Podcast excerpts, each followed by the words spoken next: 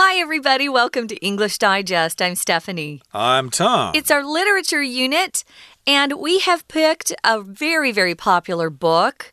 Uh, it's called The House on Mango Street. And it was written by a woman who grew up in Chicago, and she's a Lat Latina is what we call the female versions. She's uh, from Mexico. Her family is from Mexico. And she wrote about her own experiences. It is fiction, it's not a biography or an autobiography but it is, you know, based on her own life. And that's what a lot of authors actually use for material is their own experiences, their own life. Of course, that's where things come from. Um, it's an interesting book, though, Tom, because instead of just writing in normal chapters, she almost is writing in a way that sounds like poetry, but it's not really poetry. And also, guys, this is called a novella because it's a very short novel. I think if it's under was it 150 pages, 200 pages? It's considered a novella.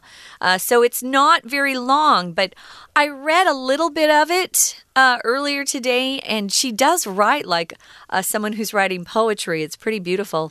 And uh, so it's a, a, book that's written for young readers. So maybe it's a book that you might consider reading yourself. Yeah. And it's all about this place called Mango Street in Chicago.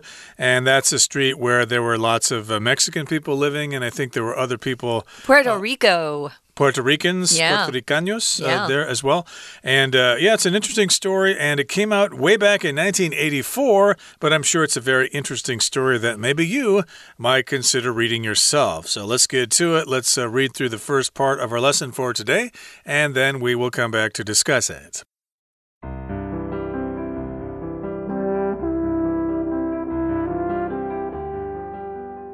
Adolescence is never easy. For Esperanza Cordero, the way she feels in her new home only makes the discomfort of adolescence worse. The house on Mango Street begins with Esperanza's description of her family's new home. It's a small red house with crumbling bricks and a water damaged door. Instead of a spacious, beautiful yard, it has four skinny elm trees. It's still in a poor neighborhood, just like the previous three homes Esperanza remembers. As Esperanza settles in, though, she proves herself to be a keen observer of the inhabitants of her neighborhood. In Those Who Don't, an early chapter in the book, she describes the racism she sees. People who don't know any better are scared of her neighborhood. They see the young men standing on a corner as threats due to their heritage and skin color. However, Esperanza names each of them and places them within the context of their community. She knows her neighbors as complex humans with both good and bad qualities. Esperanza is also closely attuned to language. From the start, she wishes her name were different. Though it is a common name in Spanish and has the beautiful meaning of hope, Esperanza feels conflicted about it and thinks about the impact of changing it. She often works these tangled thoughts out in poetry, which she shares with some of the women in her life. Esperanza's dream of being a writer is something that she first sees as an escape from Mango Street. By the end of her story, though, she comes to realize that writing can be a way to express ideas, not only about herself, but also about her community. Let's look at the title first, guys. It says Exploring the Meaning of Home in the House on Mango Street. So, yeah, what does home really mean? Uh, usually, a home refers to a place where you feel comfortable. You're surrounded by people who love you, who want to see you succeed in life. Um, we're going to look at how Esperanza Cordero uh, sees home, how she feels not so much uh, surrounded by love. She sees uh, her neighborhood is so, as someplace that's holding her back from what she really desires. So let's take a look at the first sentence. Adolescence is never easy. Oh, is that true? That's true. Adolescence is that period of life when a child is developing into an adult. So I would say adolescence is probably, you know, 12 to 18 you know you're you're changing a lot. You don't know who you are. You're feeling insecure. Um, it's a tough tough period of time for anybody uh, even if they come from a really really strong stable family. So adolescence is the noun form. If you're talking about a young person though you call them an adolescent um, so it's never easy. So the main character or the protagonist in this novella, this little short novel, is Esperanza Cordero. So she doesn't really feel comfortable in her new home. Her family has just moved into a home that she goes on to describe, but it says she feels discomfort there and it makes her uh, discomfort uh, of adolescence worse. So if you're filled with discomfort or you're just not comfortable, you don't feel at ease. You feel anxious. Uh, maybe you can't relax. You're stressed. So, moving into a new house, um, and I'll have Tom describe the house to you, doesn't make her feel very good about her new neighborhood or home. That's right. So, of course, if you're going through adolescence, you feel a certain amount of discomfort, and the house doesn't seem to help much. In fact, it makes her discomfort even worse. Now, the house on Mango Street begins with Esperanza's description of her family's new home. It's a small red house with crumbling bricks and a water damaged door. So, of course, lots of houses in the United States are made from bricks. And uh, they're kind of cute. A lot of uh, brick houses in my hometown were actually quite attractive. But uh, if uh, they don't receive a lot of maintenance and care, over time, the bricks will kind of uh, fall apart and they'll start to crumble, which means they kind of break apart and parts of them fall down to the ground. So this house has crumbling bricks. They're kind of old, they're probably kind of dry. And then the door is water damaged. The door could be made out of wood, but because of floods or rain and stuff like that, the door is kind of warped and it has a lot of water inside it, so it's kind of damaged and it's not a very attractive looking door. Now, instead of a spacious, beautiful yard, it has four skinny elm trees. So, if something's spacious, it has a lot of room. You could talk about a building or a room being spacious.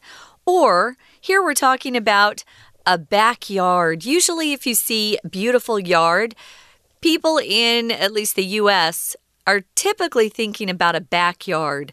Although some people have a nice front yard. Uh, we have both where I grew up. It's a big front yard, a big backyard. We have a lot of land, and it's hard to uh, take care of it because my parents made the kids grow up mowing the lawn and weeding and making sure the front yard and backyard looked good because they wanted us to learn how to work hard. So instead of having a really big, beautiful backyard, and she wants a spacious yard, They've got just four skinny elm trees. An elm tree is uh, a tree you often see in the States. Do they have elm trees here, Tom? Not that I know of. Uh, in just a second here, I'll look it up and uh, tell you how you I say. don't think I've seen any myself, but I'm not a tree expert. I need my mom to point out elm trees to me. Yeah, elms, uh, of course, uh, are uh, subject to Dutch elm disease Yeah. in North America. So a lot of elm trees actually died in the United States. There are still quite a few of them around. But they're usually big and beautiful if they grow well. Yeah, I Oh, remember when I was a kid, we had a big elm tree in my yard, but it uh, unfortunately caught Dutch elm disease and had to be cut down. It's because of those nasty mosquitoes that get into it. And uh, elm trees, of course, are suffering from that in the United States, but they're they're still around. The elm tree in Chinese is yu shu. Yu shu, okay. Yeah. There you go. Okay. So in this particular case, uh, her yard had elm trees, but they were very small and skinny. So I guess they were kind of saplings, or rather small trees. Or and maybe they still, just hadn't taken care of them, right? The Right. previous or could have been owner. damaged or something like that. Yeah. So again, there are four skinny elm trees there, and it's still in a poor neighborhood, just like the previous three homes Esperanza remembers. So they did move into a new home. Maybe it's a little better, but it's still a home in a poor neighborhood. So I guess she's probably still very disappointed. Now, moving on to the next paragraph, it says, as Esperanza settles in, you know, she unpacks, gets used to the neighborhood. Uh, she wants to prove to herself, or she proves herself, uh, demonstrates that she is very keen, or she is a keen observer of the people who live there. When you talk about someone who's keen, uh, it just means someone who's very good at it. Uh, keen is a great word, especially if you go and study, uh, maybe get a master's degree or go to graduate school in the UK. You'll often hear them use that word keen. Oh, he's he's a keen musician. Just means he's very good. We don't use it so much in America, although you do hear it and you will definitely read it. So if you're keen, uh, sometimes it means you're you've got a lot of enthusiasm for something, or you're just really good at something. So uh, here, I would say she's a very sharp observer of the inhabitants. Some people are really good at reading people, which just means they meet people and they can kind of see or tell what that person is like, what their personality is like. Uh, some people are very good at that, others not so good. What does inhabitants mean, Tom? Inhabitant, that refers to people who inhabit a place, and to inhabit just means to live in a certain place. So, an inhabitant is a person who lives in a, in a specific place. Uh, there are what, about 3 million inhabitants in Taipei City. And in this particular case, she's a keen observer. She's a good people watcher in her neighborhood, and she kind of makes observations about the people who live there. She makes observations about the inhabitants of her neighborhood. Okay, so far we've got her living in her new house and making observations in her neighborhood. We'll come back and talk some more about this story in just a second, but right now we're going to take a break and listen to our Chinese teacher. 大家好，我是派老师。今天讲解的是八月份 Unit Fourteen Exploring the Meaning of Home In the House on Mango Street。这个单元是文学介绍。这个月份要介绍的是《The House on Mango Street》芒果街上的小屋这本小说。总共有三天的学习内容。前两天介绍小说情节，最后一天探讨小说文学意涵以及作者介绍。第一天课文的第一段介绍了小说的主角。e s b r a n z o Cordero 第一段描述了他们家在一个苗贫穷的社区。我们一起看一下第一段的学习重点。第一个句子，Adolescence is never easy，这是人生的一个阶段，就是青春期 （adolescence）。那请同学注意，adolescent，a d o l e s c e n t，也是名词，但指的是青春期的青少年。第二个句子。请同学看到，就是呢，这个 Esperanza Cordero 它是旁白 ，The way she feels in her new home，在她的新家，她的感受怎么样？Only makes the discomfort of adolescence worse。她是在青春期的一个女孩子，她更觉得不自在。好，请看到第三个句子，她的新家是什么样的房子？It's a small red house with crumbling bricks。and a water damaged door。请同学看到这个 crumbling， 这里当做形容词用。那 crumble 是动词，叫做崩塌。Many houses crumbled in this earthquake。在这个地震当中，有很多的房子就崩塌了。好，接下来请同学看到 water damaged，这是一个复合形容词，它指的是 The door was damaged by water。接下来，请同学看到第四个句子 ，a spacious, beautiful yard。把 spacious 画起来就是宽敞的空间，很大的。透过第二段，我们了解到 Esperanza 观察到外人对他们社区的种族歧视，而他身在其中，他知道这些人不是只有外在的刻板印象，是有血有肉的身躯，有好有坏的特质。We're going to take a quick break. Stay tuned. We'll be right back.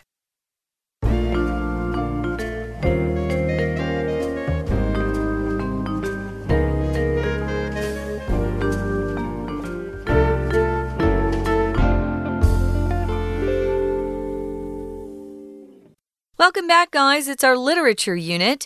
And this month, our book that we're featuring is called The House on Mango Street.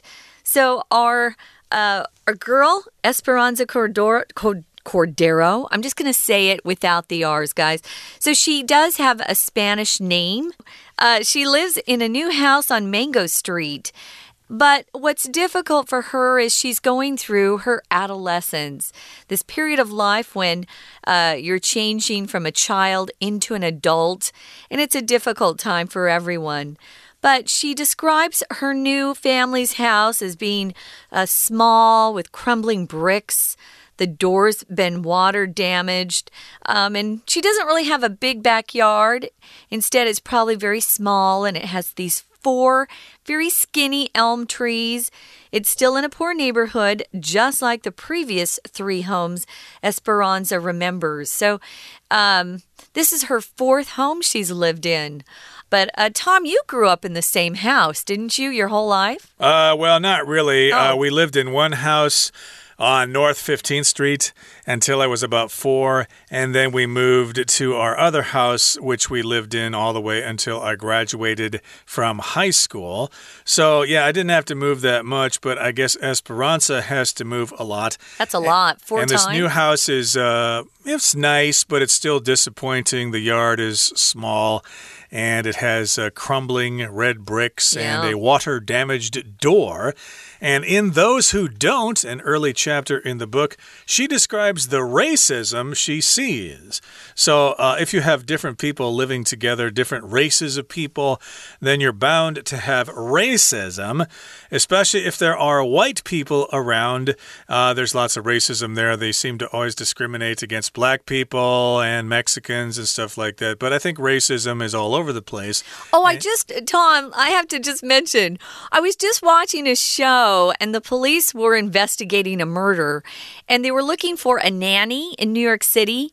And they went to one nanny and the nanny said, I don't talk to her. I'm from Haiti and she's from Mexico. We don't like each other. So there's racism everywhere. It's not just white versus other races, it's blacks versus other races, it's Latinos who don't like other Latinos. It's kind of a mess. Most Uh, people get certainly is. along, though, really. Uh, right, but uh, in any case, here she does uh, observe a lot of racism in the neighborhood, and people who don't know any better are scared of her neighborhood. So we often say this well, you just don't know any better. In other words, you're not informed, you don't know the background about something. So people who are ignorant about their neighborhood are actually scared of it. If they knew a little more, maybe it wouldn't be so scary. And they see the young men standing on a corner as threats due to their heritage and skin color. So, heritage just refers to your background, where you came from, which uh, ethnic group you belong to. If you're black or Hispanic or Caucasian or whatever, that is your heritage. It could also refer to which country you're from, regardless of your race. But uh, yes, they are perceived as threats because of their heritage and because of their skin color, which I assume would be black or brown or whatever. Heritage also includes the traditions that you were raised with, uh, maybe where your grandpa and grandma came from, and also the culture that's attached to that, as Tom said. So it says here, however, Esperanza names each of them. She's not afraid of the young men on the corner, she knows them. If you know them, then you have an awareness that other strangers don't have. So she places them within the context of their community. She sees them as part of her community, and she's not afraid of them like strangers are who just come into her neighborhood but don't live there. She knows her neighbors as complex humans. Everyone has some good qualities and everyone has bad qualities. Not everyone's all good and no one is all bad. You just have to get to know people. So, moving on to the next paragraph, it says Esperanza is also closely attuned to language. This verb to be attuned to uh, just actually means you kind of understand it. It's something that uh, you can um, understand. You're attuned to something, you feel a closeness to it. So she's feeling a closeness to language. She pays attention to it, she's very aware of it. Okay, and from the start or from the beginning, she wishes her name were different. Okay, I guess she doesn't like her name Esperanza. Uh, that's a beautiful name. Of I course, think it's I've, great. Yeah, I've studied Spanish before. Uh, that's a beautiful word, and uh, she Hope. should certainly not be ashamed of No. that. But I guess she is. Uh, she wishes she had a different name, and though it is a common name in Spanish and has the beautiful meaning of hope. Esperanza feels conflicted about it and thinks about the impact of changing it. So, of course, maybe she's ashamed that she doesn't have more of a English sounding name or something like that. I'm not quite sure, but uh, in any case, she wishes it were different and she's conflicted about her name, even though it does have a beautiful meaning in Spanish. It means hope, esperanza. But again, if you're conflicted about something, uh, you just don't know how to feel about something. Is it good? Is it bad? I just don't know. I'm kind of caught in the middle.